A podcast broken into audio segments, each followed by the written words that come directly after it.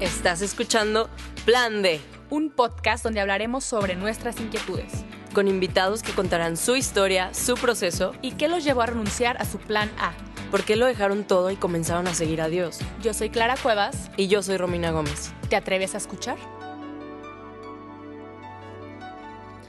Hola amigos, bienvenidos.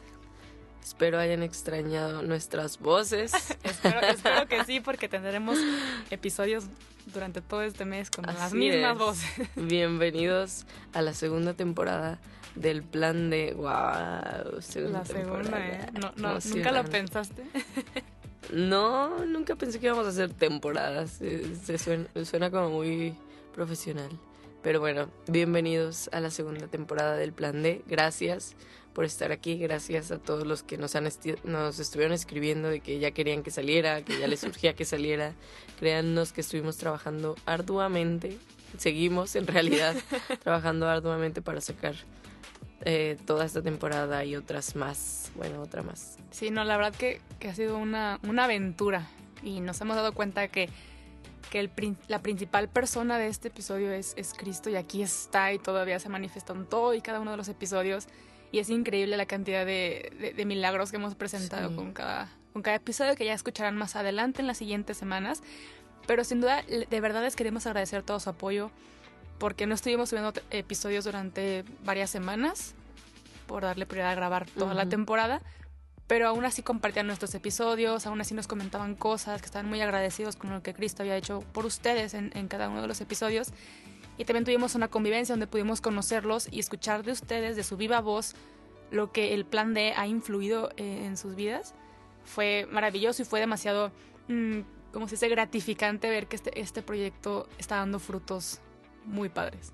Sí, la verdad que nos nos llena de ánimo y de, de alegría y de esperanza como ver todo lo que Dios ha estado haciendo a través del podcast, pero también nos reta mucho. Creo que el escuchar que ustedes nos digan, claro, está Perdón, riéndose porque exacto, su torpeza, pero bueno, ya somos dos. y aparte es que este episodio es la tercera vez que lo intentamos de grabar, ya lo teníamos que decir, es como una tradición que tenemos en los primeros episodios. No, sí, como que los arranques no son lo nuestro, nos cuesta bastante. Pero antes de que me interrumpieras, ah, perdón.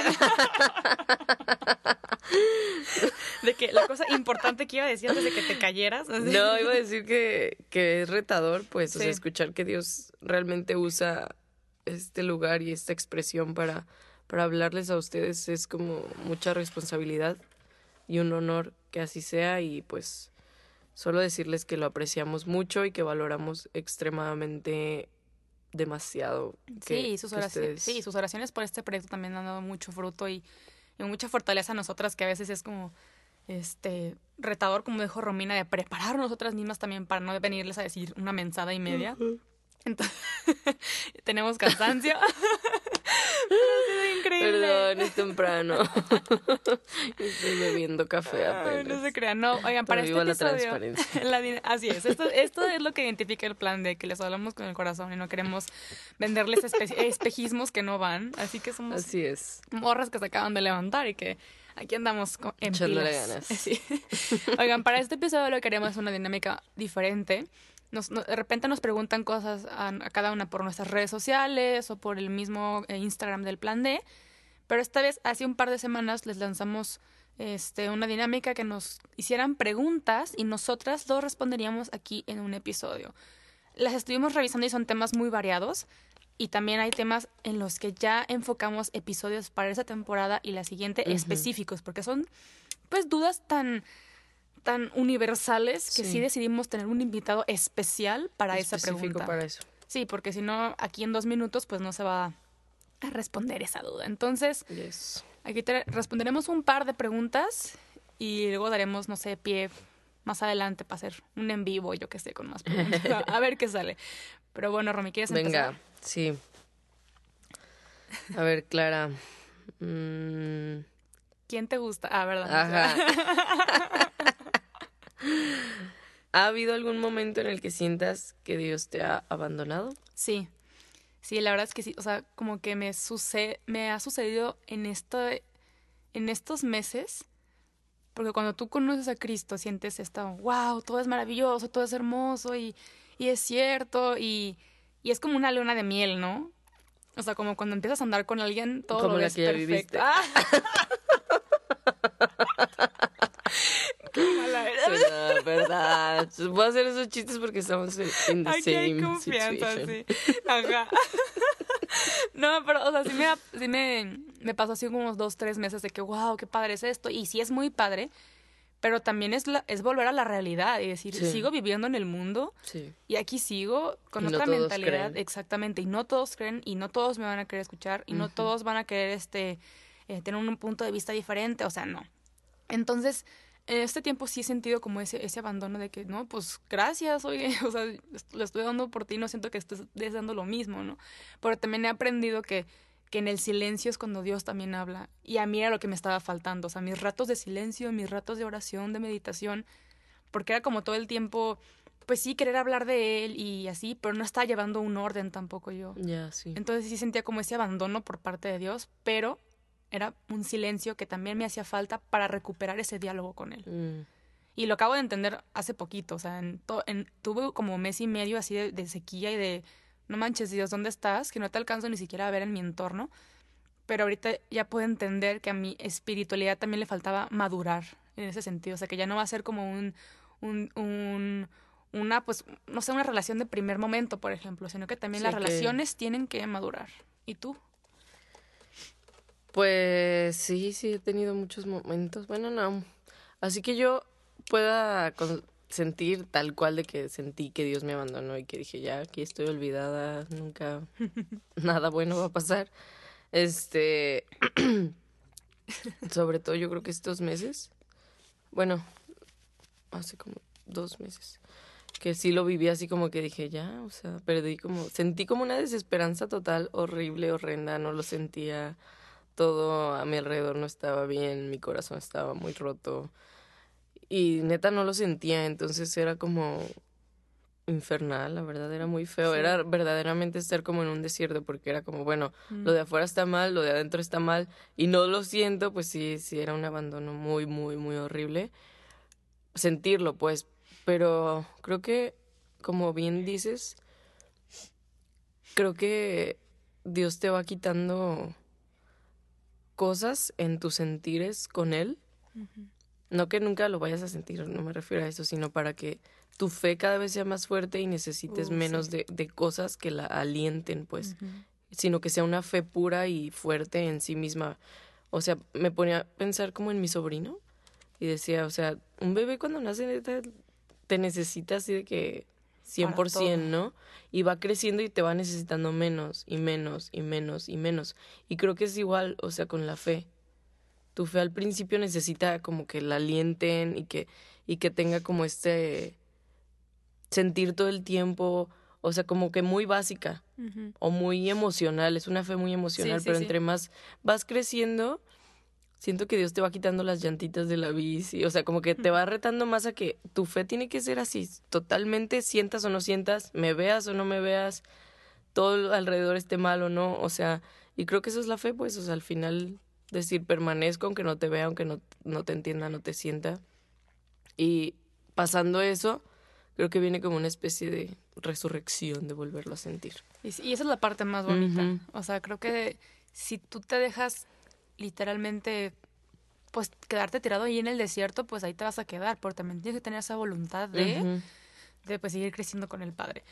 Pero bueno, otra pregunta que nos mandan por acá es, ¿cómo guiar a las personas no creyentes por el camino de Dios? ¿Quién ¿Cómo guiar a las personas no creyentes por el camino de Dios? O tal vez cómo, cómo llevarlas al camino de Dios, Ah, por así decirlo. Depende de quién sea, ¿no? O sea, creo que entre más cercana a ti sea la persona, más difícil va a ser. O sea, bien dicen, no, nadie es profeta en su propia tierra. Es más, Jesús mismo lo decía y lo vivió. O sea, sus mismos eh, familiares y gente que vivía en, en Nazaret, todo el mundo era como, ay, ¿quién es este? O sea, este es el hijo de José, este es el carpintero, ¿qué me va a venir este vato a decirme que, sabes? O sea, que es el hijo de Dios. Ay, Simón, yo te veía ahí raspándole a la maderita, ¿sabes? O sea, como que Entre más cercanas sean las personas y más hayan, te hayan visto vivir, más difícil va a ser hablarles, porque saben todo de ti, ¿no? Pero creo que lo único que puedes hacer en cuestión de eso es vivir una vida conforme a Dios, una vida feliz, una vida que glorifique a Dios, una vida apartada para Dios. Y ellos en algún momento van a, o sea, mientras tú prevalezcas en eso y seas constante y no dejes de, de vivir esa vida, en algún momento va, va a causarles curiosidad, ¿no? Y creo que lo que más cambia a una persona definitivamente es el amor. Y lo he visto como con mis amigas, pues a lo mejor no piensan lo mismo que yo, no sienten lo mismo que yo, no, no creen en Jesús como yo, pero perdónenme, tengo un poco de, gripilla, emocional. pero creo que a la larga no, no pierdo la fe de que ellas al ver que no me he movido y que a, lo largo de, de toda la vida, de los 10 años que llevo, todas las pruebas y eso, pues es como, mira, o sea, no era una emoción, sigue firme en su fe, ¿no? Pase lo que pase. Sí, yo creo que eso es muy importante y, y estar abierto al diálogo también, porque a veces piensan que la gente que cree e, en, Cristo, pues te está, te tacha y no quiere hablar contigo, que porque no puedes cuestionar ni nada. Y a mí lo que me ha funcionado mucho es que la gente que no, que no cree o que no ha estado envuelta en un, en un ambiente religioso, se me acerca a preguntar cosas uno, siento yo que les he brindado también el espacio a preguntar. Y también yo me he mostrado este, interesada por saber su vida también. Porque no, si algo este, quedó muy claro y, y, los, y los personajes de, creyentes de todos estos tiempos sí dicen, ya no, no estamos para imponer la fe a, la fuerza, porque no es así. La fe tiene que imponerse, pero por la fuerza del Evangelio, por el Evangelio mismo. Sí. O sea, el humano no tiene que llegar a inyectarle el evangelio a todo el mundo, no, es con el mismo testimonio y eso mismo ya dará frutos más adelante. Pero también tú tienes que prepararte, tienes que estar informada, tienes que estar este, formada también. Y para que el día que alguien te pregunte lo que hay en su corazón, tú sepas qué responder y también seas como una lucecita para que diga, ah, pues a lo mejor sí vale la pena creer o a lo mejor vale la pena intentar. Es algo que a mí me marcó mucho, es que un amigo mío eh, durante muchos años yo sé que él nunca creyó eh, en Dios, pero hace poquito me empezó a preguntar como, oye, ¿tú por qué crees? Oye, ¿por qué tú vas este, a la iglesia? Oye, ¿por qué tú no sé qué? Y yo sé que todos tenemos dudas y lo más triste es cuando alguien pregunta y te responde, no, no sé, o sea, o te cierran la puerta. Entonces, yo le empecé a responder a este muchacho y hubo un punto en el que me dijo, mira, tú sabes que yo no creo en Dios, pero creo que puedo estar equivocado. O sea, creo que a lo mejor en algún momento me doy cuenta que no, que no tenía razón. Entonces a mí como que esa respuesta me dio, me dio luz porque dije, qué padre que a lo mejor en su entorno familiar o en su entorno nunca nadie le había hablado de Dios o nunca nadie le había mostrado este Dios verdadero que es, es, es, muy cercano y es un padre, ¿no? A lo mejor él conoció un Dios castigador y que te odia, como suele a veces este, malinterpretarse. Entonces, la alarma, la Alarma. este... A esta hora se levantan, son las diez y media. Perdón. Solo quiero comentarlo. Ay, todo un desastre. Pero o sea, lo que quiero llegar es esto, o sea, este, que tu mismo testimonio sea la luz, o sea, que, que dirija a los demás. Que de hecho creo que tiene muchísimo, o sea, creo que un punto que yo diría es no trates de convencer a nadie, pues, o sea, cuenta tu testimonio, cuenta lo que Jesús ha hecho en tu vida y sé coherente con tu forma de vivir y eso mismo pues les va a hablar. Sí. Creo que eso es, eso es suficiente. Y también una vez mi pastor me dijo algo como de no puedes predicarle a alguien que no estás amando. O sea, si no has invertido tu tiempo, tu amor, tu cariño, tu escucha en una persona cercana, pues cómo te atreves también tú a, a, querer darle consejos o a querer cambiar su vida, ¿sabes? O corregirla o decirle esto que estás haciendo está mal. Primero ámala y de ahí estoy seguro que esa persona te puede abrir su vida para que tú le digas eso. Totalmente. Pero bueno, este, siguiente pregunta, claro. Échale. ¿Para qué nos sirve la asesoría espiritual y dónde puedo encontrar un buen asesor? Dice Andy Gaitán. Hola Andy, ¿cómo estás? Ah. Oye, mira, la verdad es que una asesoría espiritual sirve también para saber discernir. Porque a veces pensamos que lo que pasa por nuestra mente viene de Dios, ¿no? De que, ah, hoy soñé que, que iba a ganar un millón de dólares. Como que, pues, no viene de Dios. Y hija. reclamo, Oja- ¿no? Que Dios, ¿dónde ¿Dónde está? está mi millón de ¿Dónde dólares? Entonces, digo, es un sueño absurdo, pero a veces, a veces nos vienen pensamientos a la cabeza y creemos que son de Dios cuando realmente son deseos o, o- o carnales o emocionales del momento Claro. o lo que sea. Entonces, un director espiritual sirve meramente para eso, o sea, para decirle, ¿sabes qué? Tengo esta inquietud y esta es la historia de mi vida. Este, va, ayúdame cómo puedo yo encaminarlo hasta hacia que esto sea de Cristo. O sea, si no es de Cristo, ayúdame también a saber que no es de Cristo y, y tener más sabiduría también. O sea, un director espiritual sirve para eso. O sea, para saber discernir. A mí me ayudó muchísimo porque era como, no sé hacer la oración en mi caso, ¿no? Entonces mi director espiritual sí me ayudaba como, ok, vamos intentando esta forma o esta otra forma. O sea, te ayuda a, a encontrarle un sentido a tu caminar con Cristo Claro. porque también es, es gente que ya lleva mucho, mucho más años que tú y a lo mejor se ha tropezado cinco o seis veces y es como un buen consejero que te puede decir, ok, tú ya pasaste por esto, bueno, hay que intentar por esto, por esto, por esto, porque a mí me pasó esto. por-". O sea, no es como gente que perfecta que te va a decir, ah, inútil pecador. O sea, no, sino como que sí te va a asesorar porque al final de cuentas la misión de los directores espirituales es, es llevarnos al Padre a todos, ¿no? O sea, ese tiene que ser el objetivo y uno tiene que estar abierto a, es como una terapia, ahora sí que cristiana, yo lo veo más así, pero sin, sin Sí. profundizar tanto en, Sí, sí. es. este, en, en- bueno, sí, a veces tocas casos personales, a veces no es como de lo que tú sientas. O sea, yo me acuerdo que he llorado algunas veces en- con mi director espiritual, otras dudas como más, más de teología. O sea, es, el chiste es De como todo. todas tus dudas exponerlas realmente, porque a veces vamos y le preguntamos a gente que no ama a Cristo, Sí, no, de pues que, oye, ¿por pues, qué Cristo esto? Ah, por farsante y, y, y no sé qué. Sí. Entonces nos va alejando de la iglesia. Entonces es como preguntarle a gente que, lo, que ama a ese Cristo que tú quieres conocer y que te dé herramientas. Y algo yo he aprendido es que no me he quedado con la duda nunca. Entonces, un director espiritual te sirve para eso y lo puedes encontrar, pues, eh, ya sea con, con tu sacerdote de confianza, tu pastor de confianza, o alguien que tú, que haya visto un crecimiento también contigo, o alguien que haya sido, este, no sé, este, como ese, ese alguien que te presentó a, a Cristo Sí. también, puede ser. Entonces, es como alguien también, bueno, yo lo veo muy importante que sea alguien que vaya muy ad hoc con tu personalidad. Sí. Porque si eres tú súper serio y, agarras a alguien que es como súper alegre y, y feliz y divertido, pues a lo mejor no van a congeniar tanto. Pero si es ponerlo mucho en oración y, y alguien te lo puede recomendar. En mi caso a mí me lo recomendaron. Entonces, medítalo, ponlo en oración. Y si, ya- y si conoces a alguien que ya tiene un director espiritual, pues pregúntale, oye, ¿me recomiendas a tu director espiritual? Y así te, te vas encaminando. Sí, yo creo que, o sea, óralo, pídele a Dios que te lleve a alguien y, y vas a encontrar a alguien. El único requisito, pues, es que sea más grande que tú, no necesariamente de edad, pero sí muchísimo más maduro en la fe, pues, o sea, que ya tenga varios años, varias batallas peleadas en la fe para que pueda él aconsejarte. de preferencia, este, pues que pueda ser alguien que puedas ver físicamente y que la tengas más cercana y que, ¿no? O sea, que, que estés constantemente pues viendo su vida y él la tuya. En mi caso son, son mis pastores, entonces pues está bien padre, los veo todos los domingos y de repente me voy a cenar con ellos o así.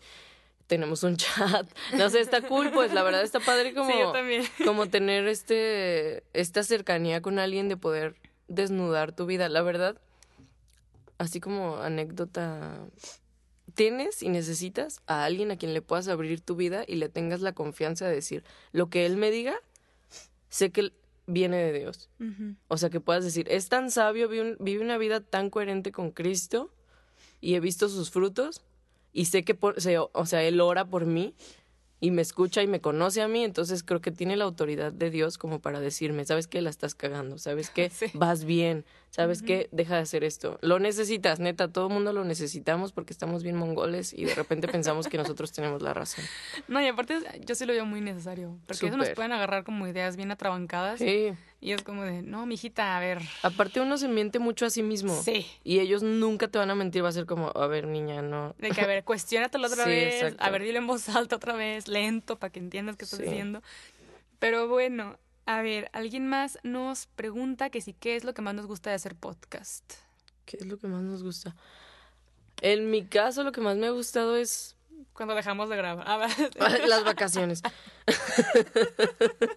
no, lo que más me ha gustado es conocer la historia de tantas personas. Ah, está cañón. O sea, neta, llorar, reír, salir inspirada, ver la fidelidad de Dios en tantas vidas, ver cómo actúa de formas tan distintas en tantos y también ver que cualquier persona que ponga su fe en Jesús y decida seguirlo, pues al final es mi hermano también. O sea, independientemente de, de, la rama cristiana que elijan. o sea, eso me ha, me ha roto muchos esquemas que yo tenía, pues, o prejuicios, ¿sabes? Entonces creo que también eso está bien padre.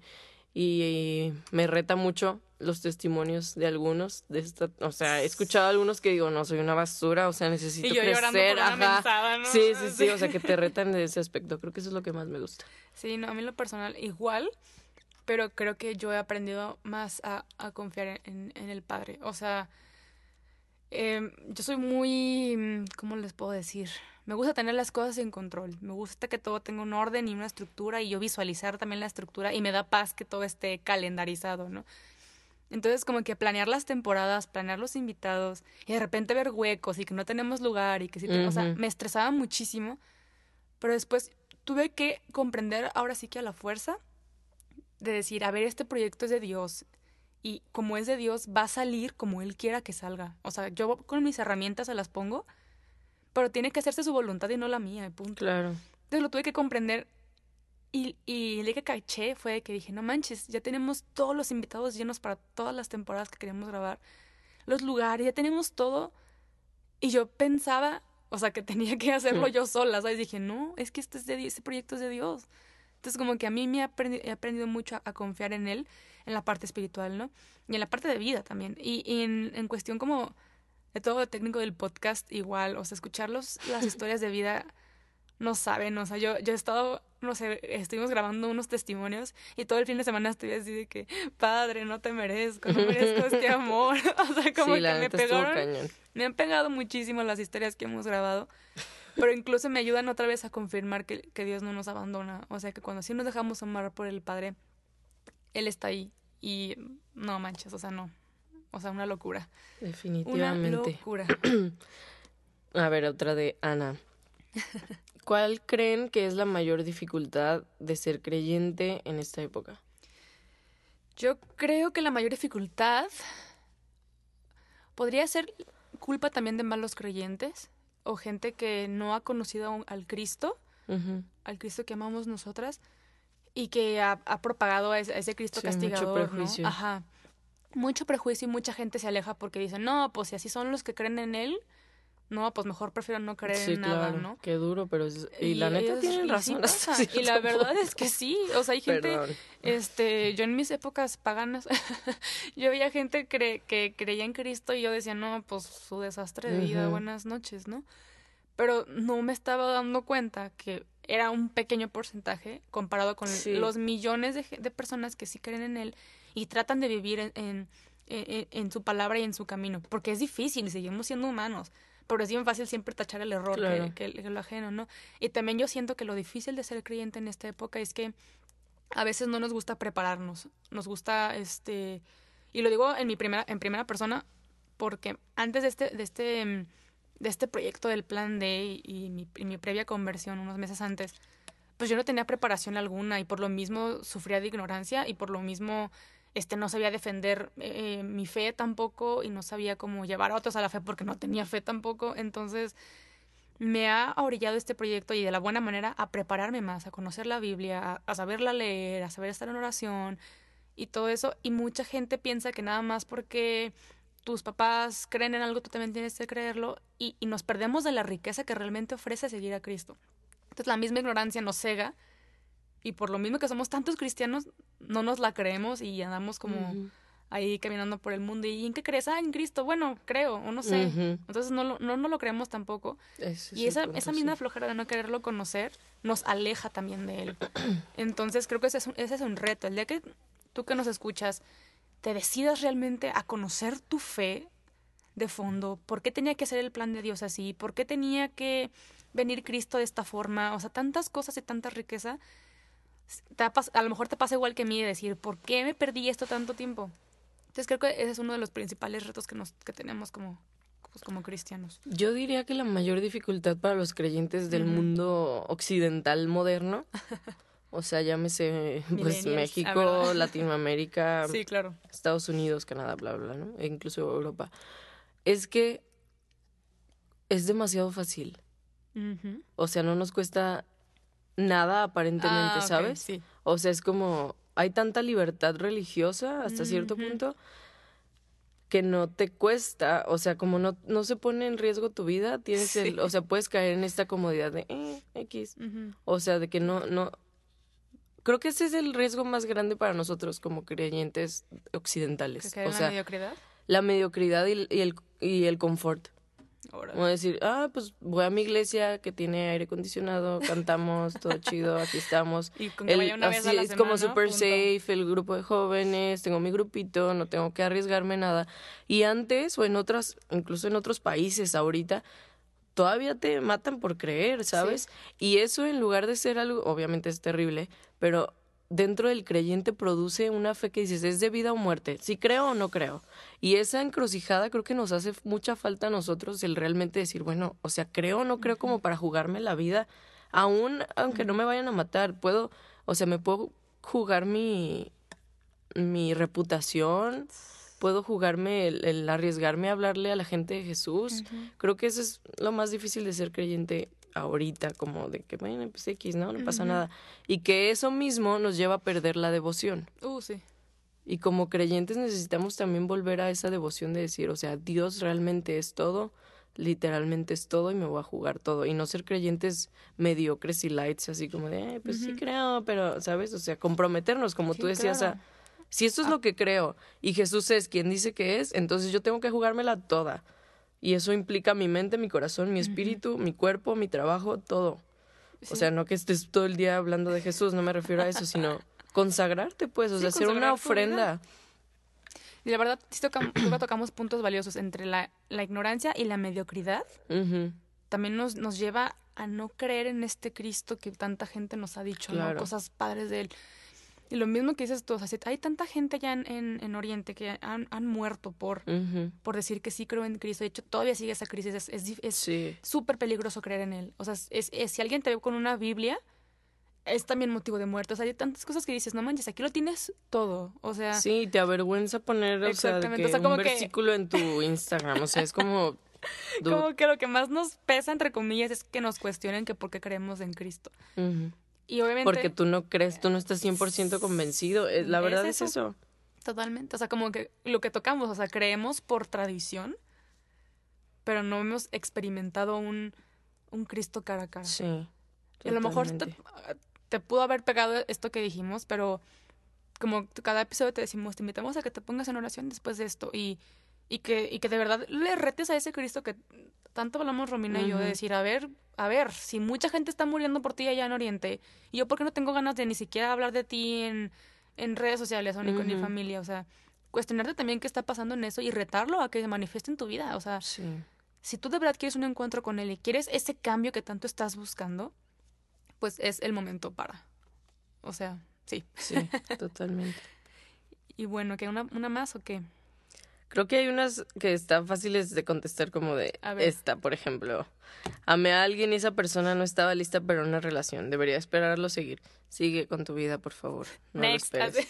Te lo dice una persona experta en esa situación. No lo esperes. Sigue tu vida y si en algún momento que tú sigues tu vida él te alcanza, qué perrón y si no, sigue tu vida. Como Sí. mujeres no estamos diseñadas para esperar a nadie. Eh, exacto. Tienen que llegar a alguien que esté listo y te diga, ya, vamos hacia acá, esta es mi propuesta de vida, ¿quieres, no? Ah, bueno, jalas. Bueno, esa es toda la Y si no conclusión. jalas, bueno, no lo esperes, no pierdas tu tiempo. Aparte la sentía así bien dispuesta. Yo la respondo, ¿cómo no? y luego otra que dice, ¿cómo fue su encuentro con Dios? Ve al Bueno, episodio mijo, uno de la primera temporada. escuchado. ¿Qué pasó? y ahora sí, estas eran las que se puedan contestar muy fácil. Pero bueno, yo creo que eso sería todo. La verdad es que esta temporada está llena de, de risas, de, de golpes en, en la cabeza porque no estamos haciendo cosas bien, de mucho conocimiento. Tra- Tratamos de mezclar, obviamente, las partes de testimonio, pero también Ujú. queríamos meter parte de formación, como les hemos estado hablando en el episodio de hoy. Sí es necesario conocer al Cristo que cambia vidas, pero también es conocerlo a través de su historia y qué ha hecho y cómo yo puedo seguir propagando el Evangelio pero no desde nuestra ignorancia también, sino de la, desde la formación. Y preocuparnos por formarnos también, si no, pues será una fe, de, una fe débil, una fe débil y pues ya valió. Fíjate, qué triste que ya no nos alcanza el tiempo, porque eso estaba muy A ver, échale pues. ¿Cuáles consideran han sido sus aciertos y errores en el noviazgo? Ay, mija. Ay, no, pues mira, vamos a empezar. Rápido. Mis errores, yo creo que mi egoísmo. Mi egoísmo totalmente de ponerme a mí en primer lugar y no preocuparme por el otro, de decir, esto es lo que yo quiero y si no comulgas con mis ideas, con permiso, bye, ¿no? Y no, y no darme cuenta que el noviazgo es para formar equipo los dos, Sí. no de lo que yo se me ocurrió ahorita y, y, y si quieres, jálale, si no, no. Y aciertos, pues, no sé, yo no sé. No sé si tuve no sé si aciertos. tuve aciertos. Pues yo creo que era bien simpática, yo, yo hacía- los hacía reír. ¿Qué, güey? bueno, ¿y tú? Aquí Híjole. ¿no? Errores, ¿Por creo que dejarme eso? llevar demasiado por el corazón. Ah, ok. O sea, como no tener un equilibrio y realmente ser demasiado emocional. Y aciertos, creo que pues intentar siempre poner a Dios en primer lugar y buscarlo. Ah, y buscar también- su Creo que también ese puede ser mi acierto. O sea, por Sí. más que todavía no creía como en un Cristo. De que, eso hizo que se acabara, pero pues ese fue el acierto. Gracias, padre, ¿eh? gracias. A ver. Chido. No, creo que también me acierto fuera eso. Por más que yo no siguiera, no siguiera como una fe en sí, yo sí, yo sí tenía bien en claro que yo quería un novio que creyera en Dios. O sea, dije, eso si no lo tengo, no, gracias. Y después eso me hizo cuestionar si yo también era una mujer que creía en Dios. Dije, chale, y yo pidiendo cosas que no soy. Buenas noches. Pero eso me ha ayudado mucho a trabajarlo durante estos años y creo que ahí vamos. Así que cuando Ahí quieras Dios, aquí andamos. Ajá. Así. Y aprendimos. Pero Pues bueno, esos. ahora esos sí ya. fueron. Ya. Nos, nos estamos escuchando la siguiente semana. Recuerden que nos pueden seguir en arroba el punto plan D en Instagram, en Facebook también como el plan D y ya nos pueden escuchar en Apple Music. Apple Eh, ah, Podcast. Podcast de Apple.